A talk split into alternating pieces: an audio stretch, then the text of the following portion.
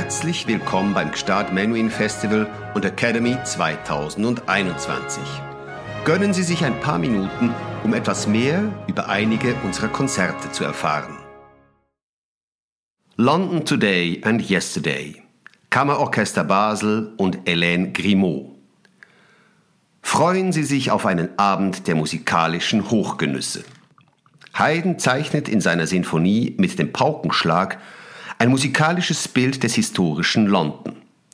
Dagegen hat einer der bekanntesten zeitgenössischen Komponisten Großbritanniens, Thomas Adès, im Auftrag des Festivals und anderer Musikinstitutionen ein Werk für Streicher mit dem Titel Shanty Over the Sea geschaffen, das auf die Lieder Bezug nimmt, die seit jeher von den Seeleuten der Handelsschiffe angestimmt werden, um sich bei der Arbeit zu motivieren und das dem extravaganten Treiben in der britischen Hauptstadt ein musikalisches Denkmal setzt.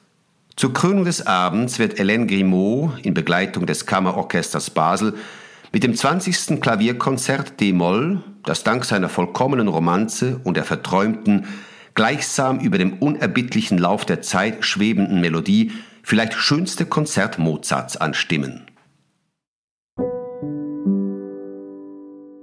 Thomas Adès Shanty Over the Sea für Streichorchester.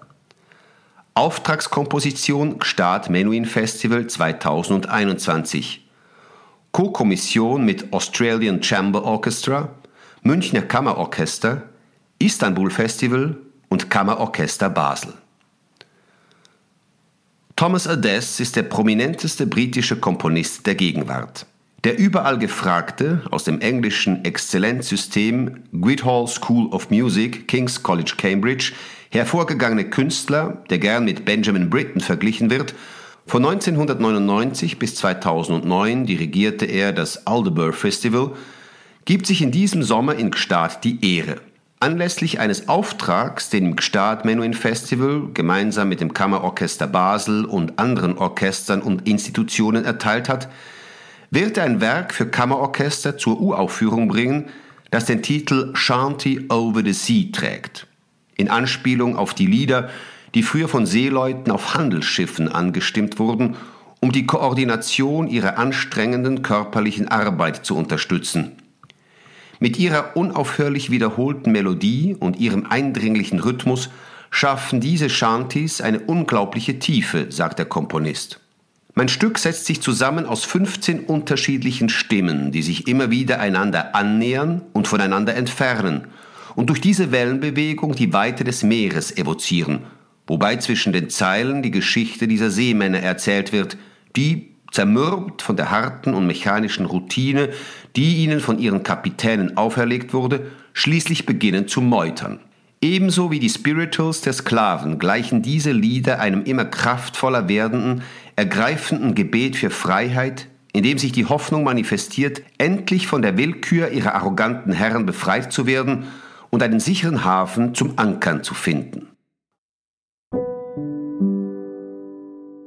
Wolfgang Amadeus Mozart Fantasie für Klavier Nummer 3 D-Moll KV 397 385 die Fantasie für Klavier Nummer 3 D-Moll KV 397 385 komponierte Mozart im Spätsommer 1782 in Wien. Das Stück, das zu seinen populärsten Werken gehört, ist uns als Fragment überliefert, da das Originalmanuskript als verschollen gilt.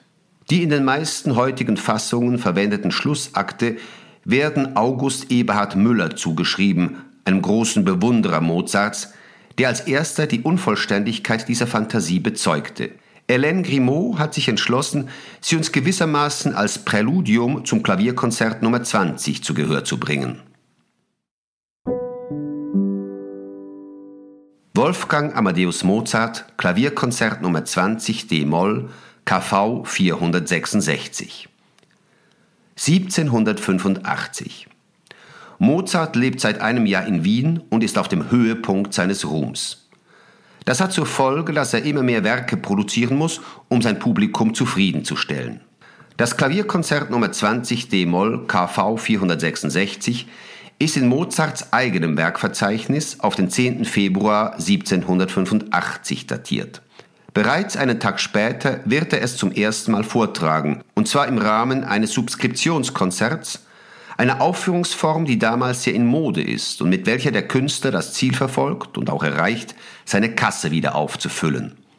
Mozarts Vater Leopold, der aus diesem Anlass zu Besuch in der Hauptstadt weilt, gibt uns in einem Brief an seine Tochter Nannerl indirekt Auskunft darüber, dass der Kopist, da wir ankamen, noch daran, an dem Klavierkonzert, abschrieb und dein Bruder das Rondeau noch nicht einmal durchzuspielen Zeit hatte, weil er die Kopiatur übersehen musste. Abends fuhren wir in sein erstes Subskriptionskonzert von einer Reihe von sechs, wo eine große Versammlung von Menschen von Rang war.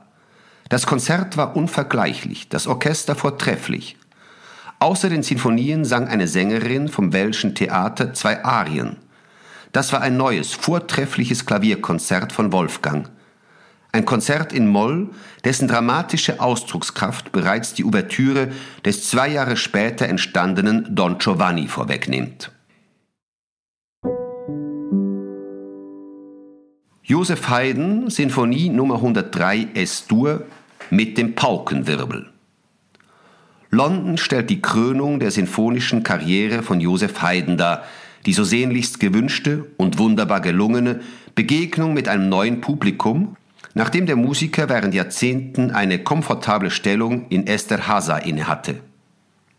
Beflügelt von dieser letzten Herausforderung erreicht er den Höhepunkt seiner Kunst. Zwölf Meisterwerke, in denen er aus seinem Erfahrungsschatz schöpft und die Grundlagen für die Sinfonie der Zukunft schafft, allen voran jene von Beethoven.